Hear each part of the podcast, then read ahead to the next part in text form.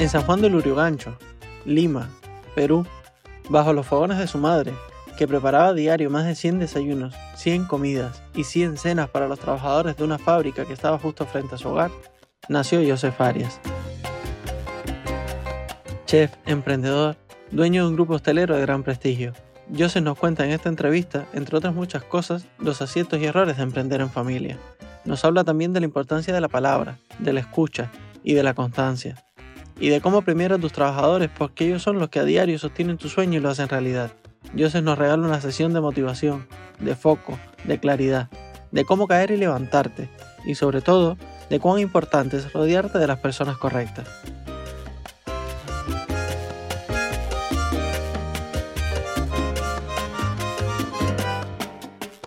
Yo soy Jack Viamonte y estás escuchando Migramos con Joseph Arias, el dueño de un sueño.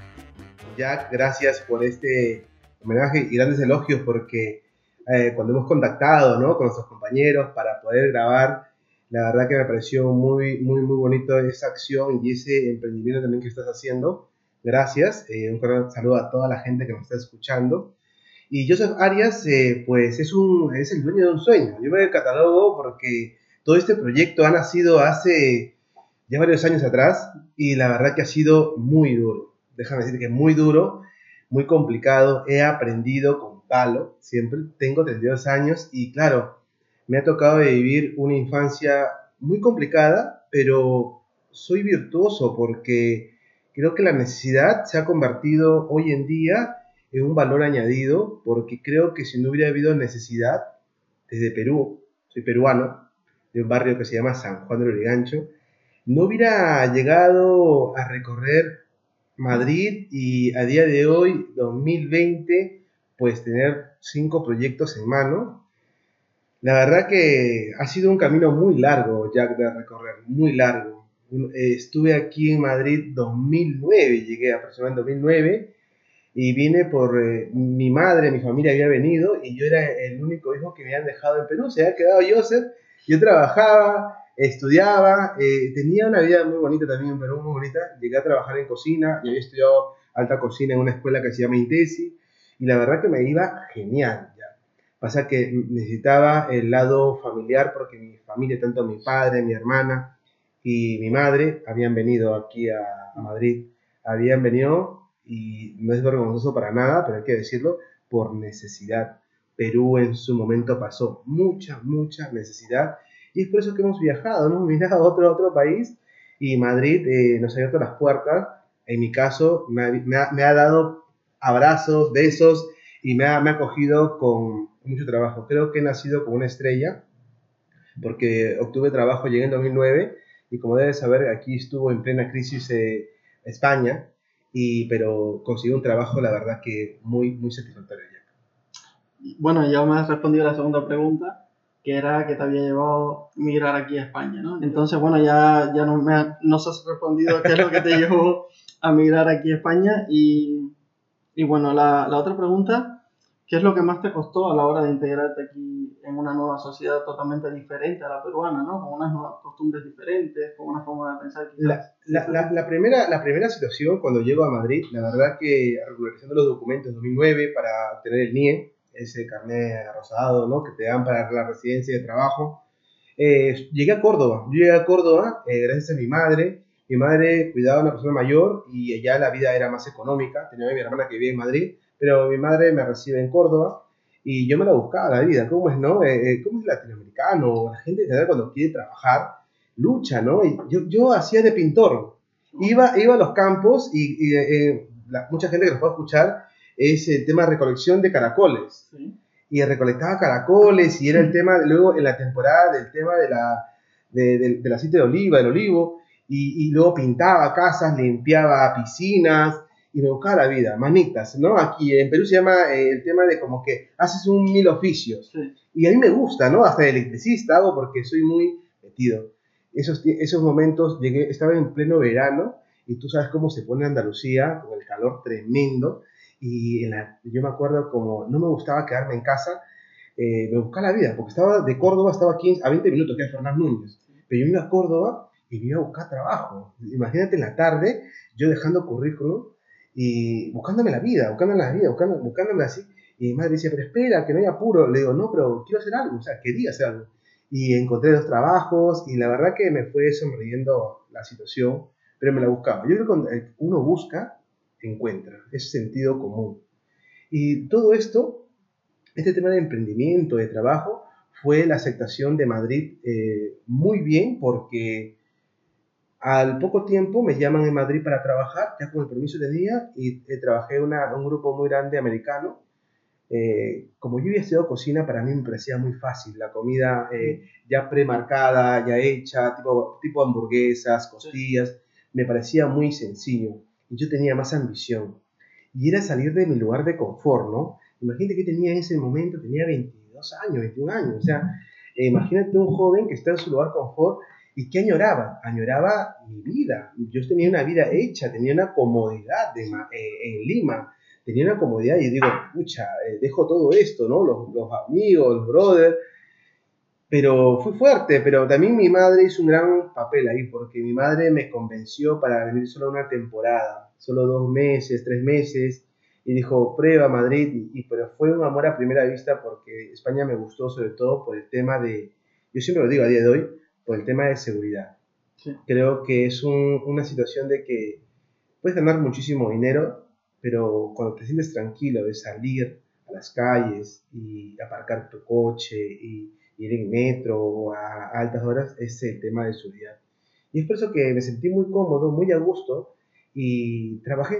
Trabajé, si puedo mencionar, en un grupo muy grande. Luego entré a Grupo Melia, un hotel y entré de, office, de limpieza, sí, sí, y, entré recomendado, pero imagínate que a las dos semanas ya, eh, ya me, me, ascendieron, porque me gusta, o sea, la cocina, yo, yo, digo que soy un hombre muy afortunado porque la cocina, yo puedo hacer horas, o sea, horas, horas, cansado y dormir, y luego me levanto ya y, y digo, esto me gusta, no es trabajo, no sé, pero para mí no es trabajo, o sea, yo hago, hay que hacer una receta, pisco bien, encima, comes rico, sí.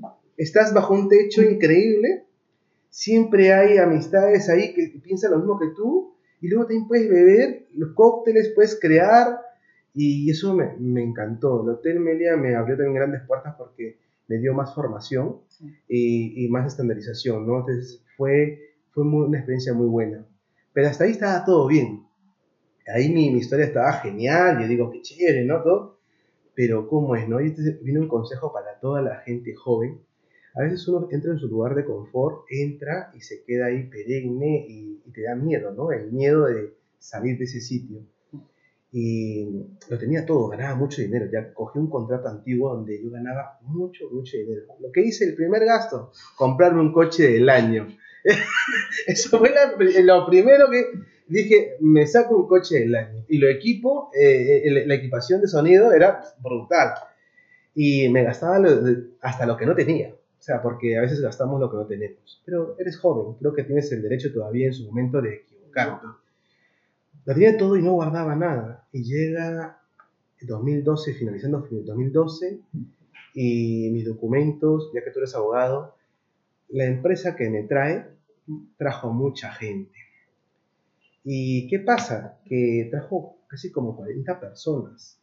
Y claro, era un, tipo de estafa, era un tema de un convenio, había cobrado contrato, había cobrado demasiado y la gente había denunciado. Y yo un día me veo en la línea del restaurante trabajando y viene la policía y, pucha, un poco duro, eh, viene la secreta y me detiene. Y yo digo, ¿qué he hecho? O sea, ¿qué he hecho? No entendía nada. Yo digo, ¿qué? Y mi jefe de cocina, porque en ese momento era segundo, digo, ¿qué has hecho? Yo sé qué pasó contigo, ¿no? Me llevaron, no entendía nada y tuvimos que regularizar, pero no se pudo porque nos asustaron. Me acuerdo que estuve en Aluche mucho y me decían, pero tú has comprado, no he comprado nada, no sabía, le digo, yo estaba en Perú, no sabía nada lo que había pasado. Pero me dijo, te vamos a volver a Perú. Yo, dije, bueno, no me queda otra, no entendía nada. La cosa es que cuando vienen unos abogados vienen, me asisten, yo parece que ni tenía ni abogados, por lo tanto y me asisten y me dicen, eh, nada, vamos a firmar esto de aquí, sí, acéptalo, y yo digo, bueno, aceptamos y eso. Y una señorita, una policía, una mujer policía me dice, te tengo que cortar tu documento. Ese sería lo, lo más normal en estos procesos. Pero como te faltan seis meses, te lo voy a dejar. Aprovecha, intenta regularizar tu documento. Y me dejó, y me dejó, me dejó, me dejó, pero me dejó frío, porque yo ni en Perú nunca he estado detenido, para nada. Y, y, fue un momento de mi vida muy doloroso. Y hablé con la empresa, la empresa me dijo, no, todo está bien, tú regulariza. Y regularizo mis documentos y me lo deniegan, efectivamente. No había salidas, no había ni una salida, ya nada. Y la primera opción, la más fácil que queremos tomar, es ir. Me volvía. Pero cómo es la vida, ¿no? Encuentra gente correcta y, por ejemplo, tenía mi novia, ahora es la, mi mujer, madre de mi hijo, donde me dijo, quédate, te ayudo, te vamos a ayudar, vamos a lucharla. Una abogada también muy buena. Vamos a lucharlo. Me dijo, tres meses, cuatro meses te pongo tu documento si tú has venido de forma eh, regular. Me dice, vamos a sacarlo.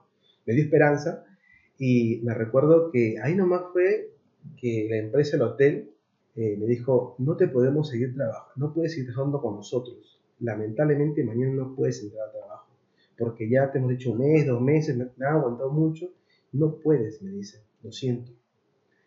yo soy un hombre y dicen que los hombres no lloran, pero me vi triste, me acuerdo que me pidió esa llamada en Gran Vía y fue lo siguiente. Por eso que yo muchas veces cuando la gente me comenta, está con documentación irregular, yo sé que es durísimo, no podía conducir, no podía hacer papeles de nada, nada, porque todo estaba mal, estaba mal. Y no podía, me perdí mi trabajo y, hice algo tonto porque no junté dinero, nunca junté nada. solamente estaba con Joseph y nada, mi mes, que, mi finiquito que me iban a dar. Nada más. No, quedaste en cero? Me quedé en cero. Esa es la mala cabeza de los jóvenes, ¿no? Que al final eh, no, no aprendemos, no lo entendemos, no juntamos pan para mayo, que se dice en Perú. Y sigue este proyecto, sigue y, la luché. Y ahí fue, a los tres meses se nos ocurre la, idea de hacer un autotrabajo. Y ahí fue donde, por eso que Piscomar yo creo que fue circunstancial. Donde Fiorella, mi mujer, se hace autónoma y monta un negocio y creamos un puesto de trabajo para mí. Me estaba pidiendo como trabajador. Creó ese trabajo, por eso, por eso que ese, ese Piscomar, ahora actualmente tú ves este negocio muy grande, pero yo le he puesto mucho cariño, ya mucho amor, porque ahí me di cuenta de que las amistades son amistades, no son amigos, y en los malos momentos de tu vida no están. No están, no están, no están.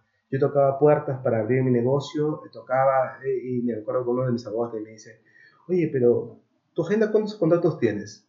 Seguro que más de 50. Mira, ¿verdad? Llama a 20. Y es una prueba. Son amigos, ¿no? Son amistades, ¿vale? 5.000 euros cada uno. Nada más. Nada más. Eso es lo que tú necesitas. Y no sé si fue peor, malo, no sé, pero me hizo daño esa llamada porque todos no, no, no. Y verdad que no estábamos obligados tampoco a dar, pero tú dices, no, no puede ser, algo está haciendo mal, yo sé, algo está haciendo mal. Y me quedé muy triste, me afectó bastante, tanto así que tuve dos años de mi vida cerrados en mi proyecto. Un bar pequeñito, me encontré destrozado y tú ves las ganas ya de ponerle la intención de tú mismo pintar. Te contaba al comienzo de que yo soy manita, hay que limpiar, limpio, hay que meter debajo del coche, limpiamos y barremos y pegamos y hace de todo. Y tú le pones ese cariño ese negocio y el resultado es circunstancial también, porque si tú le aplicabas, yo aplicaba 16 horas diarias, y no es broma, 16 ahí pintando, limpiando, recogiendo. Yo salía de camarero, mi mujer me ayudaba, dejó todo, lo dejó todo por decir, apoyo, dejo mi trabajo, te voy a apoyar. ¿Tú sabes hostelería? Le decía, no, pero voy a aprender. Actualmente me lleva toda la parte de la gestión de la empresa y es un ganar-ganar, ¿no? Y trabajé, he trabajado duro, no salía para nada ya. ¿Tú te imaginas? Nada, nada. Todo era en casa, todo era ahorro porque no había. Y había un compromiso porque es verdad que mi familia primaria sí nos prestó un, pequeño aporte de dinero y era pagarlo lo primero y yo creo que también hacer las cosas bien, relativamente, tiene un resultado. Y a día de hoy estoy conversando contigo. Estamos en una entrevista, por ejemplo, aquí en Walt Kitchen. Y es eso. Bueno, Joseph, eh, me ha encantado tu historia y sobre todo conocer ese lado de, de un gran chef que las personas no suelen conocer el, el otro lado de, de, las figuras que solemos admirar, ¿no? Entonces a lo mejor te ve un chef joven y dice, vos, mira Joseph Arias lo que ha logrado, qué suerte ha tenido. Suerte, entonces, ¿no? Claro, la, la suerte. Le suelen atribuir toda la suerte, entonces nadie nadie se imagina a lo mejor toda esta historia de mucha ilusión, pero también de mucha tristeza, eh, de, de, momentos difíciles, porque yo he estado en el centro de, de, de detención de lucha, sé perfectamente que es una situación muy compleja. Y, y has logrado construirte, formarte a ti mismo, crear tu propio sueño, vivir de, de, tu sueño feliz, que tu, que tu trabajo no sea un trabajo, sea una ilusión. Y no sé, ¿cómo, cómo crees que, en qué, cre, eh, qué le dirías a, a, esos jóvenes, por ejemplo, los chefs o toda persona que quiera construir su sueño, ¿no? que se fije solamente en, en, la figura ya, ya construida con todo el trabajo detrás, pero que no, no le han prestado atención a ese camino, ¿no? a, a, a ese esfuerzo que hay de por medio. Que tú, si tú me ves a mí ahora, por ejemplo, que soy sí. un joven abogado, ¿qué me recomendarías para llegar a tener el éxito que tienes tú? Más que éxito, siempre digo que es un camino, pero yo tengo una clave, una clave que funciona bastante. Eh, pasa mucho, he hecho un estudio mucho, eh, sobre todo en Perú, ¿no? que la gente joven y la gente de mediana edad y adulta no termina las cosas. Todo lo dejamos a medias, todo. Comenzamos un estudio ilusionado, ilusionados y siempre dejamos a medias. Y claro, luego el tiempo que pasa de, de haberlo perdido. Entonces yo creo que una de las claves, que es estratégicamente, es terminar. Comenzar algo y ponerle un fin. Tienes que poner un fin. Te guste o no te guste, pero ya lo hiciste. O sea, tienes que, tú decidiste en hacer algo. Y lo más lógico es acabar. Yo creo que es una estrategia y luego es el tema de ser constante, que viene el tema de la continuidad. La perseverancia, yo creo que es uno de los valores. Ahí es donde la empresa, nuestra empresa, eh, cuando nos reunimos con coach, con los abogados, con el tema de emprendimiento, con todo, ¿no? ¿Cómo, cómo va a funcionar este trabajo?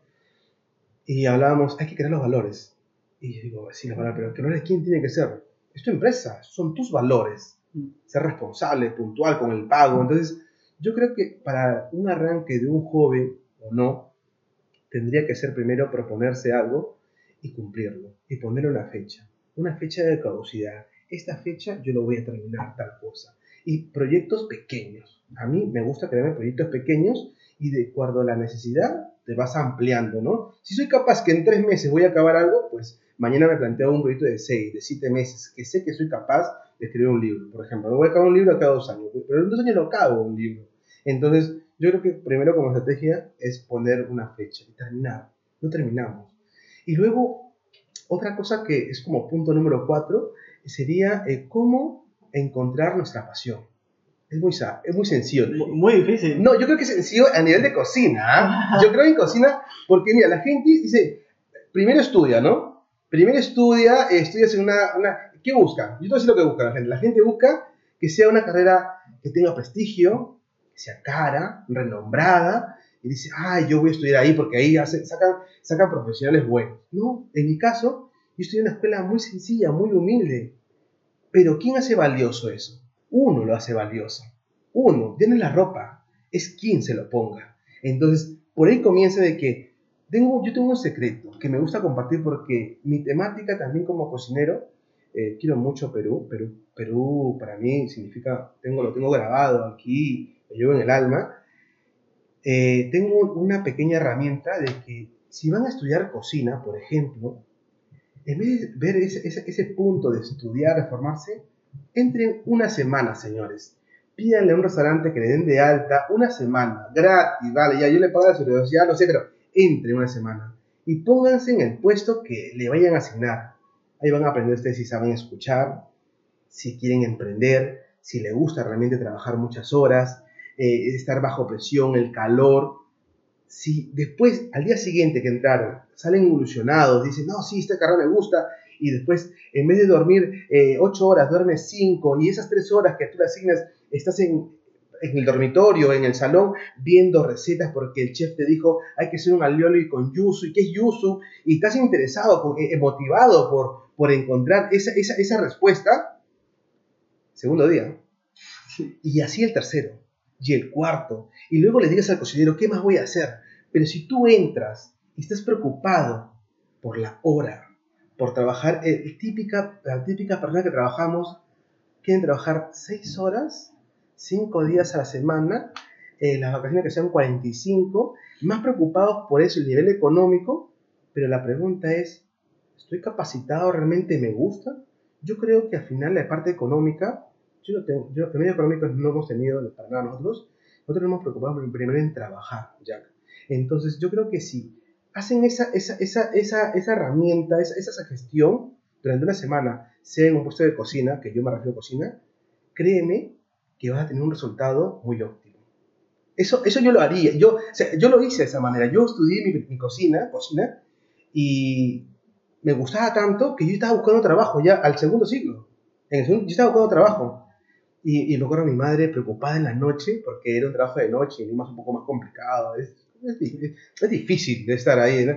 Y yo estaba entusiasmado, pero a mí me nacía. Y yo a veces me pongo a pensar, mi madre no me obligaba, mi amigo no me obligaba, ni mi novio, nada. Era yo, yo quería estar trabajando. Y tanto así que en el segundo siglo yo ya comienzo a hacer mis prácticas profesionales en el segundo siglo. Y aprendí más. Aprendí más la vida real. Me acuerdo cuando me quemaba todo esto aquí, porque yo hacía eh, comida peruana y hacíamos fritura, chicharrones. Pero en Perú no usábamos freidora, usamos unas pailas, donde hacen así tipo los churros, Sí. así grandes, caliente, y el, y el calamar o el chipirón o la sepia tiene unas patitas, las tipo tentáculos, que tienen mucha agua. Eso salta, revienta, ¡pla! y cada nada reventaba y era como un sufrimiento a lo que había. Ahí le dabas vuelta, le dabas vuelta. Y claro, pero eso me gustaba. No era que era masoquista, sino que me gustaba lo que hacía, mi salsa, y, y respetaba la cadena de frío, y luego con el estudio, luego me pasé a estudiar de noche y la mañana o sea, yo creo que eh, no hay pretextos. Ni hay suerte tampoco. Yo no la suerte tampoco, no, no. Hay mucho sacrificio. Hay mucho sacrificio, mucho, es demasiado, Jack, demasiado. Es, yo creo que hay que pasarlo, hay que, hay que pasarlo para que tenerlo, pero esto depende de cada uno, va a depender mucho de cada uno. Pues escuchando tu historia de Joseph, eh, mira, siendo autocrítico, yo soy una, una persona que le cuesta mucho ejecutar la- las ideas que tiene. Yo, por lo general, le doy mil vueltas en la cabeza a cualquier cosa que se me ocurra, ya sea una idea de negocio nueva, ya sea un modelo de negocio, que sea un delivery de tal cosa que no lo haya en el mercado o lo que se me ocurra. Yo soy abogado, pero se me ocurren mil cosas, me refiero. Y, y sobre todo soy una persona que también el estar tanto tiempo en ese, en ese estado de reflexión muchas veces me cuesta el, el, el estar motivado para, para, llevar a ejecutar eh, esa idea, ¿no? Entonces, yo consumo mucho, eh, mucha información de personas como tú, por ejemplo, que sí que se han dado cuenta, han detectado dónde está el error o, o qué es lo que puedes mejorar con referentes, por ejemplo, hay abogados que son referentes, pero yo no solo me fijo en abogados, yo me fijo en cualquier persona que ha logrado pues ejecutar ¿no? y, y materializar esos sueños que tiene, como, como puede ser tú, ¿no? que, que me encanta estar aquí contigo. Entonces, tú eres una persona que sí que te has construido, que has llegado a, a, a lograr tu sueño, pero esto, ¿cómo nace solo de ti o tú has tenido algún referente? Porque, por ejemplo, sé que en la cocina peruana hay chefs muy, con, muy conocidos, que está Gastón también. Mira, otro, este, el tema de referentes, claro que hay un referente, yo creo que hay varios referentes, y es un tema de admiración.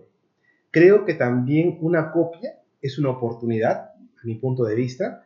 Eh, uno de los referentes y uno de los más altos eh, personas que admiro bastante por la trayectoria es uno, Gastón Acurio, que para mí ha representado hoy en día, y creo que estamos donde estamos a nivel de gastronomía, porque te cuento que antes el peruano no era, no era tan bien visto aquí en, en, el mundo. Y hace 12 años cambia todo esto. Cambia, más 15 años, cambia todo esto con el tema de la gastronomía. No hizo falta un fútbol ni un presidente, hizo falta un cocinero para el día de hoy sacar y ponerte la chaquetilla, ¿no? Y Perú, y, y dices, wow, es porque un cocinero sacó eh, no solamente Lima, sino Perú como destino culinario. Entonces dices, wow, admiro bastante, eh, tengo una gran comunicación, eh, le he contado lo que está pasando y creo que eso es una, una, como a un punto donde se quiere llegar, ¿no? Yo, por mi parte, admiro bastante. Y hay más chefs que son de referencia.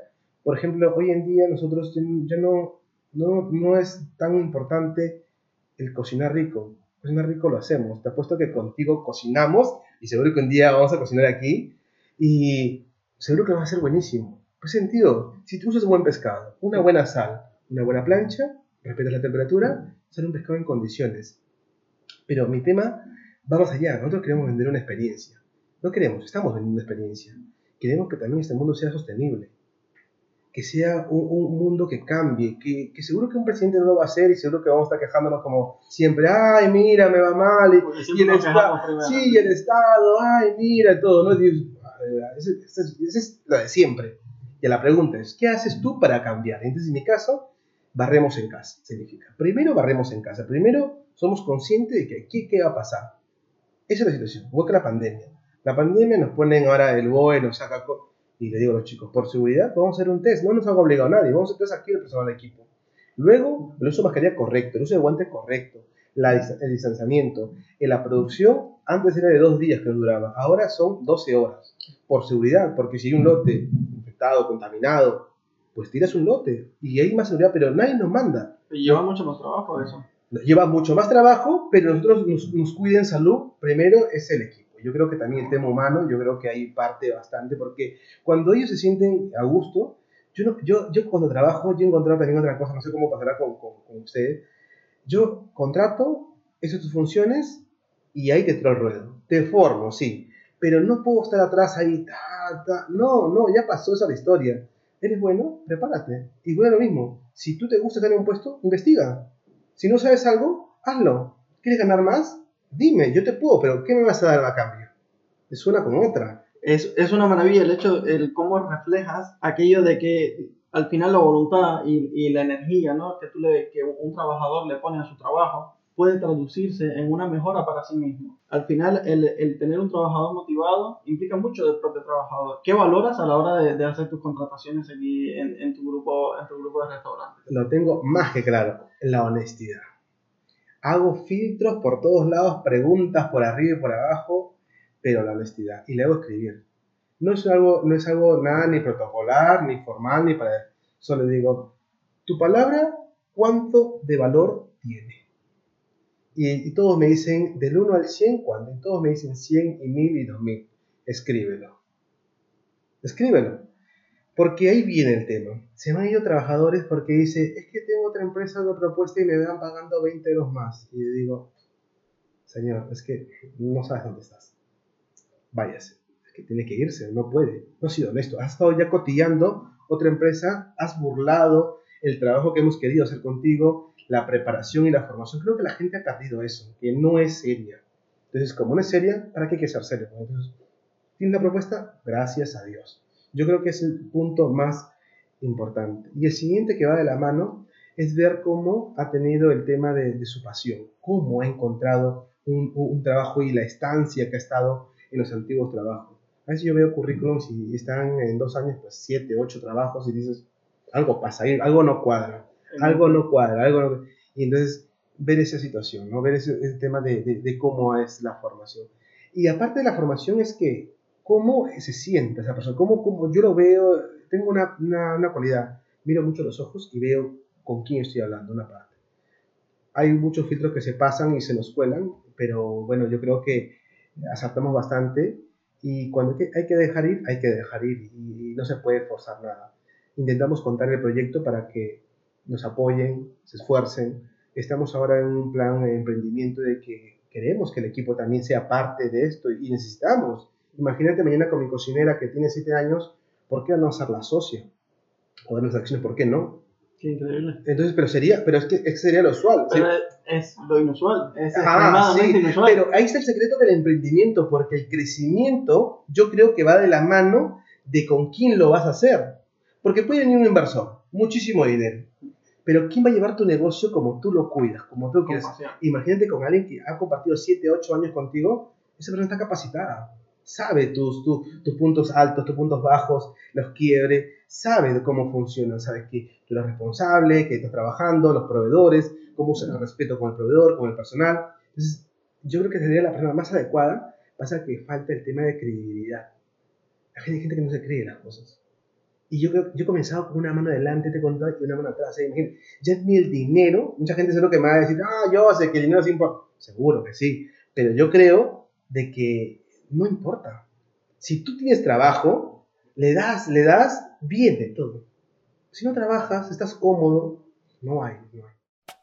Recuerda que puedes invitarnos a un café y con ello hacer posible que este podcast se mantenga con vida. Eh, una de las cosas más, más bonitas que, te, que tenía preparado decirte aquí en esta entrevista, que ya casi que me has dado la respuesta, es la maravillosa atención que uno recibe por todos los canales de tu, de tu grupo. Es decir, ya sea que vengas aquí al restaurante a, a comer o a cenar, o que llames por teléfono para hacer una consulta, o que escribas un mail. La atención al cliente, por ejemplo, en este caso yo soy, he venido varias veces aquí a Piscomar, no he tenido la oportunidad de, disfrutar de, de, los otros, pero yo conocí Piscomar un día, al mediodía, que veníamos pasando y vimos una oferta del menú y, y Ronja me preguntó, eh, ¿tú has comido alguna vez un peruano? Y yo, no, nunca, en mi, en mi vida. Es decir, no, no, tenía ni idea de cómo era la comida peruana. Y vine aquí a Piscomar, llevaba poco tiempo, o creo que tú, ah, bueno, hacía poco tiempo que Ronja lo había descubierto, porque ella sí que lo conocía en la ubicación antigua que tenía. Ah, sí. Claro. Y entonces me dice, mira, vamos a, vamos a comer aquí de menú y vamos a ver qué te parece. Yo quedé tan encantado con, con, con, esa comida de aquel día que recuerdo que tenía batata con pescado, pero tenía una mezcla de sabores tan, tan impresionante. La atención fue tan maravillosa, el, el local era tan increíble que yo siempre que puedo, y eso es algo personal, lo voy a confesar aquí, siempre que puedo me escapo y, y vengo por aquí. Por eso te, te, comentaba antes, a lo mejor tú no me recuerdas, pero yo vengo mucho aquí a, a tu restaurante. Yo soy un fiel consumidor de tu producto y creo mucho en, tu marca y en lo que, lo que, has construido. No, y, y, eso es, yo creo que eso funciona en todos los ámbitos de trabajo. Yo hablo, hablo por mismo por ti. Si tú me atiendes bien, es un buen servicio, me resuelves y eres honesto, tal fecha, es sentido común, igual, pasa con la hostelería. Yo he entendido eso, de que si el cliente, yo la paso mal cuando sale mal una comida, y pasa, ¿vale? Yo no sé, pasa Pasa porque la temperatura a veces falla, la máquina puede dañarse, el señor estuvo distraído, no tiene un lote, puede pasar. Pero me afecta tanto, más que una cena, que un plato. Yo no soy el típico empresario de que, ay, no hay que facturar una mesa y tiene que entrar 80. No, el marketing para mí y la publicidad es de que si tú te has sido contento, no, no te has sido, ¿sabes qué la palabra? Asaltado.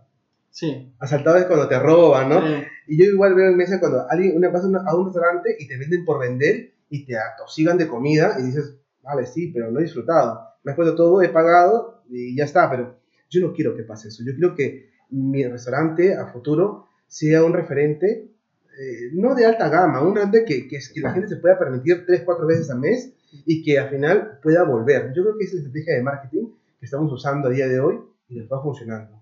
Y la verdad que a día de hoy estamos, a pesar que este, este, esta pandemia, este COVID-19, eh, creemos de que hay una oportunidad para nosotros. Creo que ahora estamos recogiendo, recolectando lo que hemos sembrado, porque ser buenos en el tiempo como empresa, hay un gran resultado. Así estamos llenos y no tenemos espacio. Lo siento. Pero una mesa, por favor, y estamos 3, 4 días antes ya lleno todo el restaurante y dices, wow. Joseph, estabas comentando lo duro que, que ha sido la pandemia y, y, que has sacado muchas experiencias de, pues de esta, digamos, de este desastre que, que sobre todo para tu sector afecta muchísimo. ¿no? Yo he leído, eh, he estado leyendo mucho de ti últimamente y sé que tú, en ese afán de cuidar el, el, la atención ¿no? a tus clientes, el detalle de, de, que la comida esté en perfecto estado, de que la experiencia sea completa, eh, te costó dar el paso a plantearte en su momento en montar una especie de delivery con este tipo de comida y al final las propias circunstancias quizás te han llevado a eso y creo que lo has hecho de forma muy exitosa, porque ha tenido mucho éxito el, el, el rancho. Sí, fue una acción... Bueno, y, y, el nombre, si puedes decirme ah, claro, de dónde claro. viene, pues me encantaría. No, esto, esto fue muy, muy, duro con nosotros porque igual yo creo que también nos ha venido como empresa, como, como, a título personal bien, porque nos ha dado el botón de la pausa. Iba muy deprisa. Iba, imagínate que venía con mi equipo, veníamos de San Sebastián de los Reyes, del básico culinario, veníamos un viaje hasta casi tuvimos un accidente de de ida por, con todo esto. Y volvemos a Madrid y en el camino cerrando todo, o sea, cerrando, vamos a cerrar restaurantes, cerramos uno, Capón, luego lo otro, antes que las autoridades lo, lo, lo designen, porque ya veíamos que iba a haber una catástrofe porque las ventas habían bajado y las reservas que teníamos estaban todos cancelándose, cancelándose.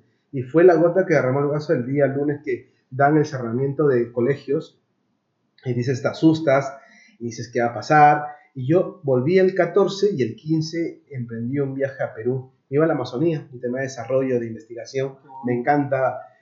Y yo con un equipo de aquí de Madrid y se vio todo esto para cancelar de un día para otro.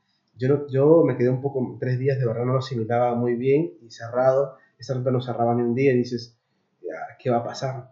Pero bueno, lo dije, voy a tomar, voy a ver cómo hacemos el cerramiento de tres semanas, la empresa se lo puede permitir, digo, en los casos un mes más, sí lo podemos permitir, pero ya de ahí más no podemos, ya ahí tenemos que hablar de un cerramiento completo. Y desde casa también es verdad que tengo un equipo increíble y también este negocio es un poco familiar, donde nos reuníamos virtualmente desde casa y ya teníamos una hora para reunirnos de 7 a 9, nos reuníamos un par de horas y empezamos a hablar, a hablar, conversar y qué hacemos. Y yo, el delivery es un negocio que me lo han propuesto muchísimas veces, pero no me gusta, porque creo que mi comida o comida de cualquier sufre, sufre, hay calor, hay frío, movimiento de la moto, el transporte sufre, no, no, yo me he negado eso y siempre me pero yo la facturación, sí, pero quiero que la gente venga a comer, prefiero que venga a comer en vez de mandarle comida. Y no, no nosotros no hacemos, comer no hace delivery. Capón tiene una opción de tres platos, cuatro, por el tema de que sí puede viajar la comida, pero nosotros no hacemos, somos así que... Y si tú venías y te guardabas un poco de comida y quieres para llevar, eh, no te recomendábamos, lo negamos, señores, no, no le comemos el plato, se dejó, no queríamos, porque no queríamos, porque imagínate que a se estropea en camino, te cae mal y luego tienes un mal feedback con el restaurante y no tiene sentido, y menos meterlo en un plástico. Pero, qué importante lo que has dicho, ¿eh? que preferías no cobrarle el plato a que se la llevase. Claro, porque no tiene sentido. Mi, mi, mi, negocio era más de que hay un trabajo detrás. No era de hacer una cosa y pum, ponerle un tupper y ya está. No. mucho cuidado en los detalles también. Claro, porque al final yo también soy consumidor. Yo también he probado mucho delivery. Y yo hasta el día de hoy no encuentro, excepto la pizza, pero no encuentro una comida que, que viaje y llegue bien. Soy muy exquisito también. Soy muy, he probado pastas y yo veo como los restaurantes antes. Bueno, yo iba a comer un lugar de pasta, por ejemplo, no voy a nombre, pero iba y le pedía a mi casa y yo cuando iba al restaurante comía rico, pero cuando llegué a casa ya no, ya no entonces hay un mal feedback, que tienes un mal control, ¿no? Entonces, en ese trabajo hemos hecho de que, digo, delivery, va a tocar delivery, pero hay que crearle un sentido. Y para no bajar la calidad y tampoco para no ser tan alto el precio, y teníamos miedo porque todo estaba cerrado, creamos un proyecto que se llama Rancho 24-7. La palabra 24-7 me, me, identifico bastante porque trabajamos 24 horas, 7 días a la semana y siempre, así estamos de vacaciones, trabajamos, siempre estamos ahí trabajando. Y rancho es, significa en Perú, cuando tú estás en la vida militar y pasas rancho, te pasa la hora de comida, desayuno, almuerzo y cena. El rancho es la hora más importante porque es eh, eh, que tienes que comer tus proteínas, tu, todo tus carbohidratos para la consistencia del día. Y es una bandeja, como una charola militar, y es de cantidad un poco generosa. Y dices, vale, voy a contar esa temática, lo voy a contar a los medios y hablamos con comunicación, vamos a sacar esto, pero nadie hacía nada, excepto las pizzas y las hamburguesas que estaban por ahí y algunas, estaban todos cerrados, era desolador. Nosotros nos podíamos mover porque no somos autónomos. ¿Y quién hace ese proyecto? Y en la empresa, de toda la empresa tenemos seis autónomos, que son mis padres, mujer, un socio y otro compañero. Y hice una locura, pues ya me vine a vivir aquí. Tú, donde tú ves aquí, esta parte lo convertimos en un hospedaje para no salir. Para no salir porque era muy duro porque teníamos miedo de movilizar. Entonces, ¿para qué, ¿para qué movernos de aquí a casa y luego venir si aquí teníamos todo? Entonces, para eh, minimizar, porque no sabía si te contagiabas por el aire, contacto, el coche, y aparte que era mucho control, y nos quedamos aquí. Entonces, aquí nos quedamos cuatro personas, cinco, dentro, no podíamos salir para nada y todas las compras nos hacían la externalizadas. Y nos hacían un par de compañeros que eran los conductores. Y ellos nunca podían entrar. Entonces creamos un protocolo, de, tenemos dos puertas, una de recepción de materia prima y la otra de salida. Por la puerta de San Francisco todo salía de productos y era higienizarnos todo. Porque no sabíamos qué había. Preguntamos, sanidad, llamamos. Ustedes pueden hacer delivery. Pero, ¿qué controles? Y las guantes estaban escasos. Yo ya cuando cerré el 14, teníamos un lote de guantes aquí, mascarillas, pero no iba, no iba a dar abasto. Y pedíamos todo agotado. Me acuerdo que pedí una mascarilla gordota tipo de fumigación y de su precio que son 30, nos cobraron 150 porque se infló todo eso y lo pillamos, tardó tres semanas, o sea, y aquí aislamos cosas, ¿no? Cerramos. Los lugares que no íbamos a habilitar, los cerramos, trajimos una tele para ver aquí, aunque había otra, pasar con, con mi madre, mi padre, y hicimos ese proyecto y lo lanzamos y fuimos una de las primeras empresas que saca ese proyecto y muy contento porque te imaginas llamar, ahí, ahí cogemos algo digital, ya, porque cogíamos toda nuestra base de datos de correos, mail y empezamos a hacer llamadas y hacían cuatro personas. Brigitte se había, se había ido a Francia y de Francia llamando a los clientes, menos mal que se llevó un número de empresa y era el número nacional, o sea, podía hablar con, por roaming y llamando, señores, buenas tardes, ¿qué tal? Mi nombre es Brigitte, somos de- de- del grupo Joseph Arias, vamos a hacer un delivery. Eh, usted, hicimos un pequeño testeo, un testing, ¿no? A la gente, ¿qué le parecía? Y el 90% de la gente decía, ay, qué bueno, estoy cansada de comer en casa. Dice, por favor, hagan algo ya, decían así. Y tú dices, sí, sí, y la respuesta era positiva. Y es verdad que hay gente también que no, ¿cómo es posible que van a hacer eso? Y, pero pusimos en estadística y el 90% la gente tuvo una buena aceptación y tiramos por base de datos, un mailing, un tema de información y la gente, y yo me acuerdo que le digo al de comunicación, al que lleva la, la página web, le digo, haz una, cuatro, cuatro nomás pestañas, le digo, para que la gente pinche y compre. Algo sencillo, le digo, porque tampoco no hay economía, le digo, no haya. Ya, tú no te preocupes. Y al final me hizo un Ferrari, porque me hizo un carro brutal. Y yo dije, yo estaba pidiendo, y él me hacía, y digo, pero, digo, Juan Carlos, yo económicamente no se sabe si va a vender. Tú no te preocupes, vamos a ver, primero hay que trabajar. Y es por eso que también tengo la suerte que me he juntado con gente muy correcta. Gente que también ha apostado por ese proyecto y dices, bien, ¿no? Y el casero mismo, ¿no? Aquí yo lo puedo mencionar, el casero, yo sé, yo le digo, oye, esto me está pasando, lo sé, y tú dedícate a trabajar, tú no te preocupes, dedícate a trabajar, haga lo que tú puedas, así, así, dices, y, y era una relación, entonces, seguíamos recolectando, entonces, guay, ¿no? Entonces, y luego aprender este proyecto, porque al final las cocinábamos, hemos sacado 150 tipo menús para la gente y era la logística, aprender la logística los primeros días era fatal, ¿no? unos retrasos de tres horas. Era brutal. Pero nada, al final nos gustó mucho el proyecto. Eh, ahora lo hemos parado bastante, tenemos un restaurante, no queremos acoger mucho, queremos hacer las cosas bien. Lo tenemos con un as bajo la manga, pero francamente, si me preguntas, no es un negocio que me guste. Nos ha salvado, soy muy agradecido, hay que ser agradecido. Otro punto, otro valor es que hay que ser agradecido y, y la gente también ha, ha contestado muy bien. Y luego los camareros llamando, o ¿qué tal? ¿Cómo iba la comida? No, todo bien, ha llegado ha llegado tibio, sí señora, ¿a comer bien? Sí, todo fresco. Bueno. La gente contenta. Yo te quería preguntar cómo habías podido trasladar esa experiencia de atención al cliente excelente que Digital, era digital, era digital, era digital. Y de llamadas por teléfono también hemos tenido muchos reclamos, hay que, arreglar muchísimo reclamo por tardanza, sobre todo porque hay veces que la comida no llegaba, no llegaba, no, no dábamos abasto, porque también había muchos retenes, muchos controles policiales y tardabas 40 minutos en un control porque iba paso a paso y pidiendo la autorización, pidiendo, Claro. o sea, era, era, era duro, era duro, era duro. Y cada repartidor aprendimos que solo podía llevar cuatro repartos, cinco repartos, no podía más. Así tengas el coche más grande, porque la comida se enfriaba y teníamos que tener más repartidores.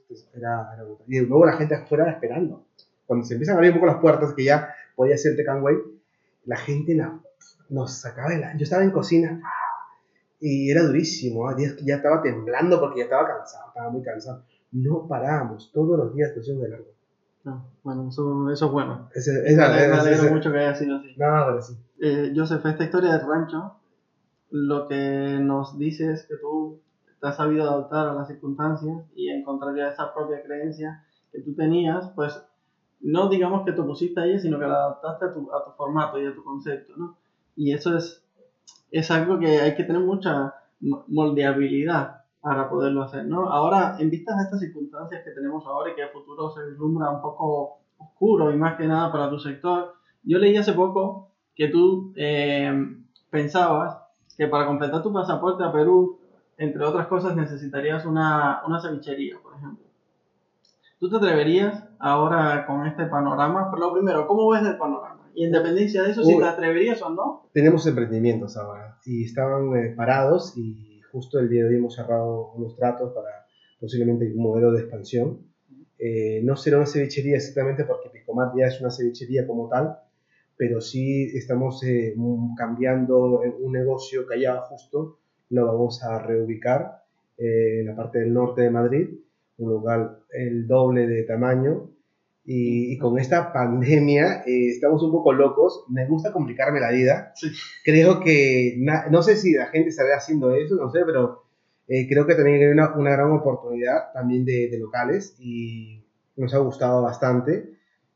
creemos en nosotros y nada, vamos a tirar. Yo creo que hay que arriesgar, ¿no? Eh, El miedo, esa, esa, esa, esa parte me, me gusta, o sea, me inquieta, como que lo plano y lo liso, ah, ya cualquiera lo hace. Que ponerse incómodo. digamos. Sí, un momento porque te, te, hace, te hace mover tu lugar y, y- te hace atreverte.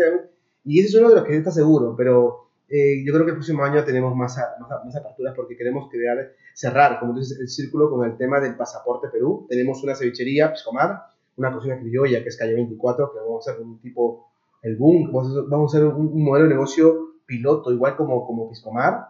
Tenemos Capón y, y queremos, nos faltaría un modelo que tú hablabas una cosa, que tú siempre haces tu, tu mentalidad, vas pensando proyectos, cosas, ¿no? Yo lo que hago, si tú te nos traes a mi oficina, en mi pared tengo 8 proyectos y en el ordenador tengo como 25. Y, y, proyectos que yo lo escribo. Yo, momento de- en la- eh, yo trabajo mucho de noche. Me gusta la noche, la tranquilidad y ponerme un ordenador. Y yo tengo un proyecto de una sanguchería, una pollería, pollería asados, eh, un tipo kebab peruano con influencia tipo Thai. O sea, siempre hay un modelo porque siempre hay un modelo de oportunidad. Y a mí me aconsejaron algo, escríbelo. Sí. En un momento lo vas a necesitar, seguro. Y también, y si no lo usaras, te da la capacidad de siempre de reacción, de que siempre estás atento y seguro que, eso me decía un abogado- mi abogado que se llama José, me decía, él me conoció como local pequeñito uno, decía, tú eres muy inquieto, ya verás que vas a hacer algo, ya verás que la vas a liar, me dice, porque no paras. Y yo creo que eso también puede ser un gran mensaje para toda la gente porque los sueños hay que seguirlos y hay que cumplirlos y, y cueste lo que cueste y, y económicamente, no económicamente, sino que hay, que hay que darlo, hay que darlo. Y cuando estás inquieto lo haces, lo, lo llegas a hacer. Entonces, por ahí va el tiro, ¿no? Por ahí va el tiro, yo creo que, porque en Perú hay un dicho y que el cementerio está lleno de soñadores. Sí. Siempre estamos ahí, ay, qué miedo, ay, que no, mira, ¿qué dirá mi mujer? ¿Qué dirá mi, mi padrastro, mi papá y mi tía? Y siempre digamos el qué dirán. Pero yo tengo una frase, tú eres el dueño de tu vida, tú decides. Entonces, yo ya he estudiado coach, no, sino que sentido común. Es un sentido común de que tú mandas, tú tienes el botón de acelerar y parar. Es tu coche y es tu única oportunidad. Si tú te- la gente entendiera que esta, la frase tan corta, si la gente entendiera que uno manda y solamente tienes una oportunidad en tu vida, porque nadie nos dice que mañana tenemos otra, segunda oportunidad, no tenemos, no sé. Entonces, y, y perdemos el tiempo, y ahí está el tema. A veces la gente, eh, con mi familia también a veces chocamos bastante. Yo soy es muy exigente y eh, ¿qué tanto quieres? No, es que me gusta, le digo, es que me gusta. Hoy, hoy en día ya lo han entendido, ya han visto y, y dicen, sí, ¿no? Te gusta, lo disfrutas y me sigue, ¿no? Me apoyan bastante también. Eso te lo quería, era algo que quería destacar, porque sé que eres una persona muy familiar Sí, y que has dado ese paso, ¿no? De montar emprendimientos con tu familia. sí. Que es algo que muchas personas a lo mejor no, no se atreven por, por el tema de no mezclar aquello de, de familia y, y trabajo. Pero yo creo que en tu, en tu caso ha sido una experiencia completamente satisfactoria. Eh, sé, eh, sé que eh, Callao puede ser que Callao montaste 24. en honor a, a tu A madre. mi madre, es un homenaje en vida, es un homenaje en vida ese negocio y le tengo un gran cariño porque eh, puedo hablar, ¿no? O sea, de una manera un poco así más peruana, porque sí me gusta reflejarlo. A veces somos unos hijos hipócritas, ¿no? Unos hijos de que, mamá te quiero, mamá te adoro, mamá eres todo para mí el día de la madre y fingidamente voy, o el día de Año Nuevo, el día de la madre, o sea, días puntuales. Pero, o cuando está muerta, ¿no? A veces, ay, sí, el mejor velorio, el mejor entierro, y dices, ¿dónde queda el valor? Ya propio, no es empresa, ya es personal. Y tu agradecimiento, tu viejita te ha dado todo. Mucha gente me dirá, ay, tú eres mamitis, tú tienes la enfermedad que ya corta el cordón umbilical, van a unos cortados, de oro, ¿no? Pero en mi caso, eh, yo creo que hay que ser agradecidos. Y lo primero es que mi familia me ha dado todo. Ya no es económicamente, es un tema ya moralmente, me ha dado valores. Mi vieja eh, ha sido con- conmigo, me ha dado todo. O sea, la, la mejor riqueza que me ha dado el tema de ser constante, de ser dura, su carácter, luchadora. Me llevaba al mercado, me acuerdo, y, me decía, oye, hay que hacer esto. Y yo me he criado bajo una cocina. O sea, el sustento de, de mi hogar ha sido un restaurante. Pasa que mi madre no le llamaba un restaurante, le llamaba como una posada, le llamaban como, eh, como quedadas, pero a la espalda de mi casa había una fábrica de postres y mi madre cocinaba 100 desayunos, 100 comidas y 100 cenas. Era un restaurante. Sí. Lo que pasa es que no lo llamaban así como restaurante y aparte mi madre es una cocinera empírica que cocina genial. Cocina genial. Y dices, claro, eh, luego tu- mi padre, mi hermana, y, y cuando te lo dan todo, lo mínimo que puedes hacer es ser agradecido. Y ese negocio se monta en el 2015 porque tras, ahí sí puedo decir que Piscomar la rompíamos, un local pequeñito de 45 comensales, no había quien coma ya, era una cola. En un local, en una calle que, ni es conocida, nada, y la gente contenta y, pucha, qué chévere, y dices, y mi vida económica empezó a cambiar. Y yo ya me proyectaba, yo estaba ya como que tres pasos y digo, yo puedo viajar con mi mujer y todo, ¿y mi familia qué? Mi familia estaba trabajando, mi madre seguía en Córdoba, mi hermana trabajaba en Alcobendas, en una, una clínica, y mi padre era conserje. Y yo digo, pucha, eso quiero para mis padres y la vejez es dura, me ponía a pensar. Y yo viajaba y a veces le llamaba y decía, mamá, estoy aquí de viajar, ah, hijo, aprovecha, me decía. Y yo, yo, yo, yo también quiero que mi vieja viaje, que también tengo una vida así. Y digo, ¿y su vejez? No, no, no, no, vamos a... Y junté un dinerito y con su ahorro también de ellos y monté Cayó 24 modo piloto. Eh, suena bonito, ¿no? Suena bacán, no suena, suena chévere, pero no sé, al comienzo, en el 2015, yo creo que también me arrepentí de montar ese negocio porque juntar a tu familia para trabajar, yo creo que no, no es la mejor idea porque eran unas peleas constantes de que si yo mando, tú y tu madre, que tú eres mi hermano, que no, que... Ah, Eso fue durísimo, ¿ah? Estuve a punto de tirar la toalla muchas veces, pero ahí viene otro valor, el que hemos hablado, constancia. Ser constantes, explicar, comunicarte, hablar.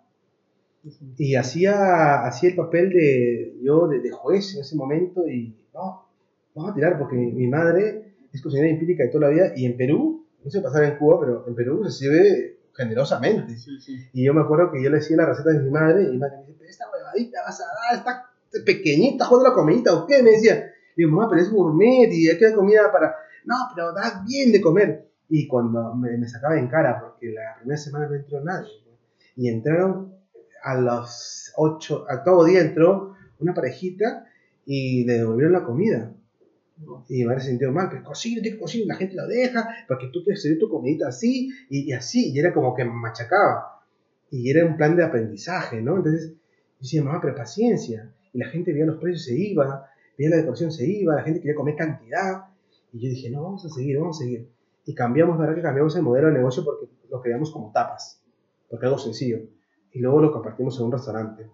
Y empezamos a hacer la comunicación desde Piscomar, que también tenemos Calle 24 empezamos a aprender, teníamos ya más equipo de comunicación, empezamos a hablar con la gente y la gente ya venía. Entonces ya a la, a quincena ya venían 3, 4 mesas, ya 5 mesas, 8 mesas y, ya poco a poco y el tema de aprendizaje, poco a poco, ¿no? Y ahí viene el tema de, de, de, de, esperar.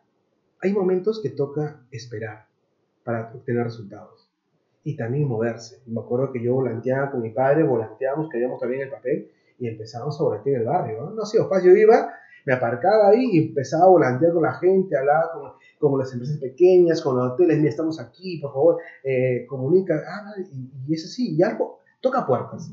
Y alguna te abrirá. Ve que no, no podemos estar esperando de que abra este restaurante y decir, vale, vale. Ya, gente. ¿Cómo se entera? La pregunta es, ¿cómo hacer? ¿Por qué la gente tiene que ese restaurante? ¿Por qué? Si puede ir a otro y a otro. Y encima no haces nada para que te ubiques ¿Cómo te, cómo te encuentra?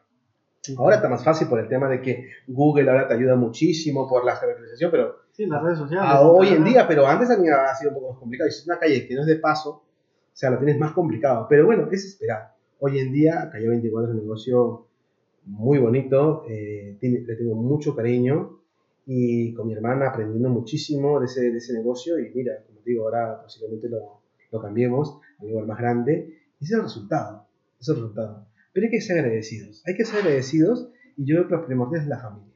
Lo más potente es la familia. No podemos perder esa esencia. Qué bonito.